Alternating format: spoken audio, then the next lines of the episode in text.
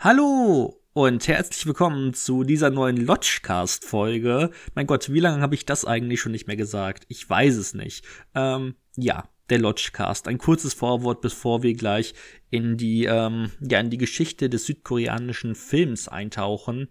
Erst einmal sorry, dass es so lange keine Lodgecast-Folge gab. Ähm, und ich weiß auch nicht, wie viele Lodgecast-Folgen in Zukunft erscheinen werden, ähm, da ich ja mit dem guten Tim einen Podcast führe, nämlich ein Hauch von Film, den ihr beispielsweise auf Apple Podcast oder Spotify hören könnt.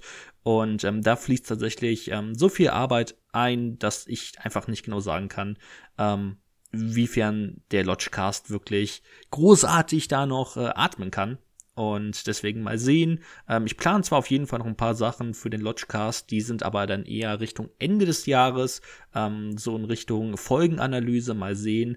Aber ähm, ja, das ist nur so ein kleines Vorwort von mir. Ähm, ihr müsst euch jetzt nicht direkt darauf einstellen, dass äh, tausende Lodgecast-Folgen jetzt wieder kommen. Ich kann es ehrlich gesagt nicht genau sagen. Ich würde gerne ein paar Formate wie Wer wird Filmionär wieder zurückbringen. Aber das ist gar nicht so leicht, weil die dann auch relativ viel Zeit kosten und momentan ist auch mit der Uni ein bisschen viel Stress. Ähm, und deswegen, naja, wir werden sehen, wo es hinführt.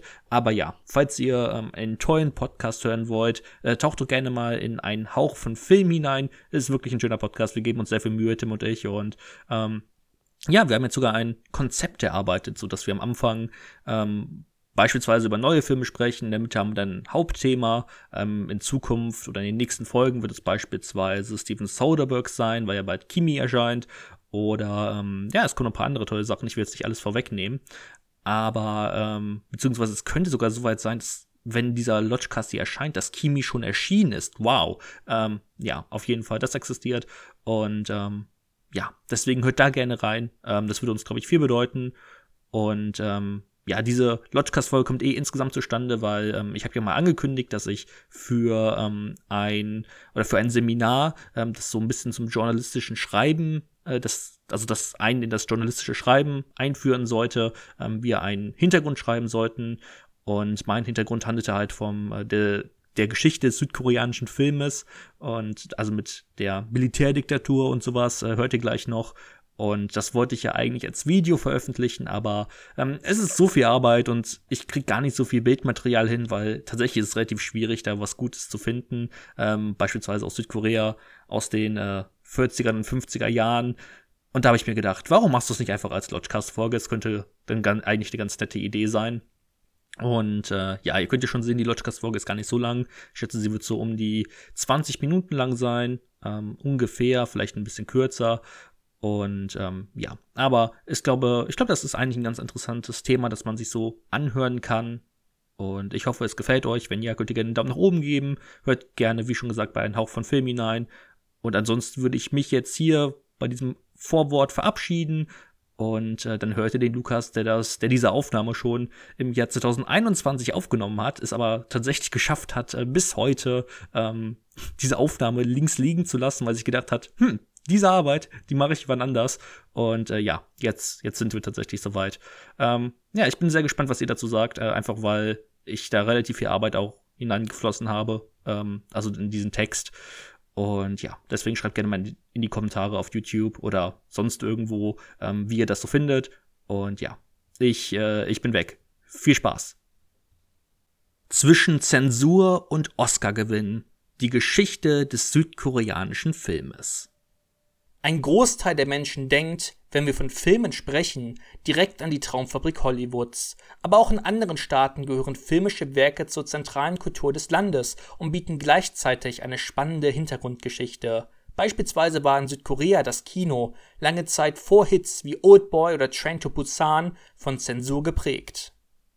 Es ist ein unvergesslicher Abend, der Geschichte schreiben wird. Die 92. Oscarverleihung am 9. Februar 2020 galt als so spannend wie noch nie zuvor. Das vergangene Filmjahr war überragend und weltbekannte Regisseure à la Quentin Tarantino, Martin Scorsese oder Sam Mendes waren nominiert. Außerdem erschien mit Joker ein absoluter Publikumsliebling.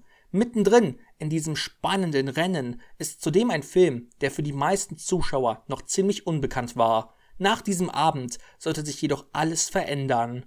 Parasite des südkoreanischen Regisseurs Bong Joon-ho gewann insgesamt vier Academy Awards, darunter die begehrten Auszeichnungen für das beste Originaldrehbuch, die beste Regie und den besten Film. Als erster nicht englischsprachiger Film überhaupt konnte Parasite den Oscar für den besten Film entgegennehmen und begrub die US-amerikanische Dominanz. Doch was die meisten nicht wissen, es ist nicht nur ein Ausrufezeichen für das internationale Kino. Der Erfolg von Parasite lässt auch auf weltweiter Ebene verlauten, dass die rostenden Ketten der Zensur in Südkorea nun endlich der Vergangenheit angehören. Lange Zeit sah es nämlich um das südkoreanische Kino gar nicht gut aus. Um die Geschichte des südkoreanischen Kinos zu verstehen, muss man die Geschichte des Landes Korea kennen. Wir alle wissen, dass zwischen dem Norden und Süden Koreas eine politische und gesellschaftliche Kluft geraten ist, welche ein gemeinsames Korea heutzutage unmöglich erscheinen lässt. Seine Ursprünge findet diese Teilung nach dem Zweiten Weltkrieg, als das Land in die Besatzungszonen der USA im Süden und der Sowjetunion im Norden aufgeteilt wurde. Verhandlungen der beiden Supermächte in der Frage, wie ein vereintes Korea aussehen sollte, führten zu keinem Ergebnis. Der Bruch der beiden Teile Koreas wurde außerdem durch die Wahlen im Süden 1948 und der damit einhergehenden Ausrufung der Republik Korea bekräftigt, welche im Norden dazu führte, die Demokratische Volksrepublik Korea unter der Leitung des Präsidenten Kim Il-sung zu proklamieren. Ihren tragischen Höhepunkt finden die Staaten im Koreakrieg, der von 1950 bis 1953 wütete. Etwa 940.000 Soldaten starben, des Weiteren wurden etwa drei Millionen Zivilisten getötet. All dies führte zu dem Keil, welcher bis heute im Herzen Koreas steckt. Deswegen sprechen wir auch nur vom südkoreanischen Film und eben nicht vom koreanischen, denn das Land ist weder vereinigt, noch wurde jemals ein Friedensvertrag verabschiedet. Auch das südkoreanische Kino hatte eine schwere Zeit hinter sich. Gerade einmal fünf Spielfilme sind seit Beginn der US-Besetzung und dem Ende des Koreakrieges überliefert. Die Filmindustrie wurde, genauso wie viele weitere Industriezweige, fast vollkommen zerstört. Die Branche lag am Boden, weshalb Präsident Ri Sing-man das Kino von allen Steuern befreite, um dem Film neues Leben einzuhauchen. Außerdem bekam Südkorea ausländische Hilfe und erhielt die nötige Technik, um Filme zu drehen. Dies führte zur Wiederauferstehung des südkoreanischen Kinos, das gerade in den späten 50ern und 60ern einen großen Aufschwung erhielt. Bis heute nennt man diese Ära das Goldene Zeitalter. Das Goldene Zeitalter zeichnete sich vor allem durch den Anstieg der inländischen Produktionen aus. Die Kasseneinnahmen steigerten sich immer weiter und die Filmindustrie florierte. Eines der wichtigsten Werke, das zur damaligen Zeit erschien, war das Drama Hanyo, das Hausmädchen von Regisseur Kim Ki-young. Der Film handelt von einem Hausmädchen, das von einer vierköpfigen Familie eingestellt wird, da die Mutter schwanger ist und nicht mehr alleine für den Haushalt sorgen kann. Die Aushilfe nimmt jedoch den Platz einer femme fatale ein, denn sie umwirbt den Vater mit ihrer Attraktivität und stürzt schließlich die ganze Familie ins Chaos. Dabei ist Hanyo das Hausmädchen ein tragischer Genremix, der relativ harmlos beginnt, aber dann immer weiter eskaliert, bis sich die zweite Hälfte in einen angespannten Horror-Thriller entwickelt. Stilistisch steht das Werk Kim Ki-jungs einem Alfred Hitchcock in nix nach. Außerdem beeinflusste Kim mit seiner undurchsichtigen Erzählstruktur ganze Generationen asiatischer Regisseure. Auch Oscar-Gewinner Parasite merkt man an, von Hanyu das Hausmädchen inspiriert zu sein. Der Einfluss Kims war immens für den südkoreanischen Film und auch in späteren Jahren sollte er noch viele grandiose Werke inszenieren, obwohl die künstlerische Freiheit immer weiter eingeschränkt wurde. Denn während das Medium Film erfolgreicher wurde, erging es der Wirtschaft nicht viel besser. Nach dem Militärputsch im Jahr 1961 hatte sich Präsident Park Chung-hee deswegen zur Aufgabe gemacht, Südkoreas wirtschaftlichen Aufschwung voranzutreiben. Park Chung-hee nimmt dabei eine ganz schwierige Rolle in Südkorea ein. Auf der einen Seite hat er den Grundstein gelegt für den wirtschaftlichen Erfolg des Landes, auf der anderen Seite regierte er das Land antidemokratisch und galt als Diktator. Mit ihm musste sich ebenfalls der Film und das Kino reformieren. Zentral sind die Filmgesetze von 1962. Kritik am Staat wurde verboten, politische Themen des linken Spektrums ebenfalls. Mit dem Motion Picture Law von 1973 griff die Zensur noch weiter in die künstlerische Freiheit ein. Der südkoreanische Film war zu dieser Zeit fast nur noch eine Marionette der Regierung Regierung. Wenige Regisseure versuchten dennoch, zumindest auf symbolische Weise, Politik einfließen zu lassen. Größtenteils war das Kino jedoch kein Ort mehr, der auf Missstände oder Armut aufmerksam machte, sondern fungierte fast vollständig als Propagandafunktion der Regierung. Des Weiteren nahmen Kinobesuche seit der Verbreitung des Fernsehens stark ab. Während im Jahr 1966 156 Millionen Kinobesuche verzeichnet wurden, waren es zehn Jahre später gerade einmal 65 Millionen. Der südkoreanische Film stand am Abgrund und das Land ebenfalls.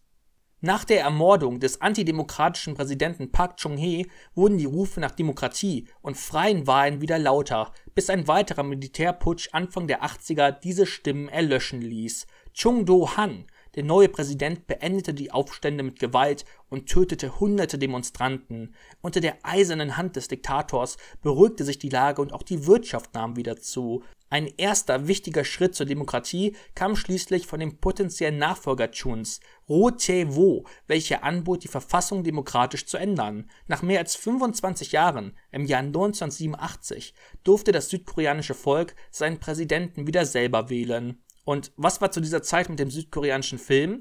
Dieser durfte wieder etwas freier werden. 1984 und 1985 kam es nämlich zu ersten Reformversuchen des Filmgesetzes, die nun Produzenten und Regisseuren wieder die Möglichkeit geben sollten, ohne vorherige Erlaubnis der Regierung Filme zu drehen. Ab 1988 traten die ersten Schritte zur Lockerung der politischen Zensur in Kraft. Viele südkoreanische Regisseure nutzten die neu gewonnenen Möglichkeiten, um ihrer Kunst frische Ausdruckskraft zu verleihen, indem sie das Publikum herausforderten durch kontroverse Themen. Einer dieser Filmemacher war Yang Sun-wo, der beispielsweise in seinem Film A Patel das Massaker von Gwangju verarbeitete. Die Zeiten, in denen das südkoreanische Kino nur das Publikum ablenken und unterhalten sollte, waren vorbei. Dennoch hat sich eine neue Gefahr aufgebaut. Trotz des Anstiegs von inländischen Filmproduktionen nahm der Marktanteil von südkoreanischen Werken an den Kinokassen in Südkorea immer weiter ab, denn ab dem Ende der 80er durften auch ausländische Filme groß im Land vertrieben werden. Es musste sich etwas ändern, weshalb junge Regisseure immer stärker gefördert wurden und die Produktionsweise stetig Verbesserung fand. Einen großen Anteil daran haben privatwirtschaftliche Unternehmen wie unter anderem Samsung, die Filme mitfinanzierten, um sie später nach einem Kinorelease für Videorekorder zu veröffentlichen, was den Unternehmen große Gewinne einbrachte. Bis heute nehmen Konzerne einen mächtigen Einfluss auf die Branche. Das Jahr 1996 wird als Startpunkt für den Beginn der neuen südkoreanischen Welle angesehen. Viele der momentan wichtigsten südkoreanischen Regisseure gaben ihr Debüt, unter anderem Hong Sang-soo oder der kontroverse Kim Ki-duk. In dem darauffolgenden Jahr brillierte der ehemalige Romanautor Lee Chang-dong mit seinem Debütfilm Greenfish. Im Jahr 2002 wird er bei den Internationalen Filmfestspielen von Venedig für die beste Regie ausgezeichnet. Nominiert war sein Film Oasis. Heute kennen wir ihn durch seinen ästhetischen Burning. Auch kommerziell nahm der südkoreanische Film stark zu. Shiri der als erster Blockbuster Südkoreas gilt, zog fast zweieinhalb Millionen Menschen allein in Seoul ins Kino und sorgte für einen neuen Rekord an den Kinokassen. Sogar in den USA war Kang Ye-gus Actionfilm relativ erfolgreich. Mit der Zeit wurde ebenfalls das Busan International Film Festival größer. Momentan ist es das riesigste Filmfestival Asiens. Das endgültige Abschaffen der Filmzensur und der Beginn einer Filmförderung unter dem Präsidenten Kim Dae-jung, der im Jahr 1998 gewählt wurde, sorgten dafür, dass Südkoreas Platz als großer Filmproduzent gesichert wurde. Nur ein Jahr nach Shiri wurde der Besucherrekord schon wieder gebrochen, und zwar von einem der Gesichter des modernen südkoreanischen Kinos, Park Chan-wook. Sein Joint Security Area pointiert dabei perfekt die Beziehungen zwischen den Menschen in Süd- und Nordkorea, die eigentlich so ähnlich sind und nur durch die Politik getrennt werden. Verbunden wird diese Geschichte mit Tragik und Komik an dem Grenzstreifen der Staaten. Die Belohnung für diese menschliche Geschichte war ein neuer Besucherrekord. Wenn man über die neue südkoreanische Welle spricht, muss man das Jahr 2003 erwähnen, das wohl als das künstlerisch stärkste südkoreanische Filmjahr aller Zeiten gilt. Am bekanntesten ist sicherlich Park Chan-wooks Rachethriller Oldboy, der seit seiner Veröffentlichung international zum Kultfilm avancierte und sogar mit dem großen Preis der Jury auf dem Filmfestspielen von Cannes ausgezeichnet wurde. Bis heute zählt Oldboy zu den großen Exporterfolgen und wird auf zahlreichen Bestenlisten zu den besten Filmen aller Zeiten gezählt. Viele Cineasten mögen aber auch diese Filme aus dem Jahr 2003, nämlich den buddhistischen Frühling, Sommer, Herbst, Winter und Frühling von dem umstrittenen Kim Ki-duk, Kim Ye-woons schockierenden Horrorfilm A Tale of Two Sisters, der asiatischen Horrorfilm wieder in Mode gebracht hat, oder den verrückten Save the Green Planet, welcher bald ein US-amerikanisches Remake erhält. Außerdem erschien Bong Joon-ho's Memories of Murder. Dieser behandelt die wahre Geschichte des ersten südkoreanischen Serienmörders. All diese Filme sorgten für ein hohes Ansehen südkoreanischer Produktionen im Ausland, förderten zugleich aber auch extrem die eigene Kinolandschaft. Die Marke von 10 Millionen Eintrittskarten beweist heutzutage nur noch, dass ein Film kommerziell erfolgreich war. Die Rekorde liegen deutlich höher. Verbunden ist dies ebenfalls mit dem Anstieg von Lichtspielhäusern. Kino gehört seit Ende der 90er zur nationalen Identität. In Hollywood waren südkoreanische Filmemacher schon vor Parasite gefragt, weshalb sie englischsprachige Produktionen auf dem Regiestuhl übernahmen. Park Chan-wook inszenierte Stoker mit Nicole Kidman, während Bong Joon-ho Snowpiercer Chris Evans und John Hurt vorweisen kann. Trotzdem merkt man ihren unverkennbaren Stil stetig an, was insbesondere an der Gesellschaftskritik erkennbar ist, die ihren Werken zugrunde liegt. Wirtschaftlich gedeiht Südkorea und sein Film. Ein Korruptionsskandal 2016 um die damalige Präsidentin Park Geun-hye sorgt aber für neuen Zündstoff. Diese verfügte über eine schwarze Liste, die eher linksgerichteten Künstlern für ihre Produktionen keine finanzielle Unterstützung zusagen sollte. 9473 Künstler standen auf dieser Liste, sogar der berühmte südkoreanische Schauspieler Song Kang-ho, bekannt für seine Zusammenarbeit mit Bong Joon-ho, war auf dieser zu finden. Schließlich wurde die Präsidentin des Amtes enthoben. Eine lange Haftstrafe wartet auf sie. Dies beweist wieder, dass Südkorea zwar weit gekommen ist, Zensur und Ausgrenzung aber ebenfalls in demokratischen Strukturen zu finden sein können. Auch Anschuldigungen im Zuge der MeToo-Bewegung wurden veröffentlicht. Südkorea gehört heutzutage zu den erfolgreichsten Kinomärkten der Welt. Allein 2019 wurden über 226 Millionen Eintrittskarten verkauft. Der erfolgreichste Film des Jahres war die spannende Actionkomödie Extreme Job, welcher fast 3 Millionen Karten mehr verkaufte als Disneys Superhelden-Epos Avengers Endgame. Mit der aktuellen Corona-Situation steht der südkoreanische Film, genauso wie die restliche Welt, aber natürlich vor einem neuen Problem. Kinos mussten schließen, Zuschauer blieben aus und die Produktion war pausiert. Wenn man aber bedenkt, was für eine Historie der südkoreanische Kinomarkt überlebt hat, wird dieser sicherlich auch diese schweren Zeiten überstehen, denn selbst Zensur konnte das südkoreanische Kino nicht in die Knie zwingen. Es wäre wirklich peinlich, wenn ich erst jetzt bemerken würde, dass ich kein äh, Outro aufgenommen habe und deswegen jetzt noch mal eins aufnehmen muss. Hallo, hier ist übrigens wieder der Lukas aus der aus der Gegenwart. Ähm, hi, ich hoffe, euch hat das Video irgendwie gefallen. Ähm, ich muss sagen, ich habe das Video, glaube ich, vor dem großen Erfolg von Squid Game aufgenommen. Das heißt, ähm, ja, das ist natürlich auch eine Sache, die jetzt noch dazu kam, die ziemlich krass war und mit Korea zu tun hat. Insgesamt hat ja K-Pop auch so einen riesigen Erfolg. Ich beschäftige mich zwar nicht viel damit, aber ähm, ja, keine Ahnung, das sind so Sachen, die man mitbekommt und dass der südkoreanische Markt einfach auch immer weiter auf den Westen äh, zunimmt. Keine Ahnung, das ist äh, irgendwie auch so eine interessante Sache. Aber hat nichts mehr großartig mit, also hat auch was mit Filmen zu tun, aber ist nicht das, worauf ich hinaus wollte. Ich hoffe auf jeden Fall, das Video hat euch irgendwie gefallen, hat euch irgendwie weitergebildet.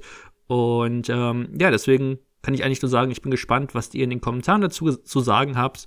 Wie schon gesagt, gebt gerne dem Video einen Daumen nach oben, wenn es euch gefallen hat. Abonniert den Kanal. Und äh, ihr könnt ja auch mal in die Kommentare schreiben, ob ihr Lust habt auf mehr Lodgecast-Folgen. Und ähm, ja, ansonsten war's das von mir. Wir sehen uns auf jeden Fall wieder. Also wir werden uns nicht nur, nur noch, wir werden uns nicht mehr nur noch hören, so genau wird es ausgesprochen, sondern wir werden uns auch wiedersehen. Ist das nicht wunderschön? Ja. Also, bis äh, nächste Woche. Da sehen wir uns nämlich direkt. Ich habe da nämlich eine Filmeinkauffolge geplant. Yeah, screw. Und ähm, ja, ich habe Filme gekauft. Das werdet ihr dann nächste Woche sehen. Bis die Balti und äh, ciao.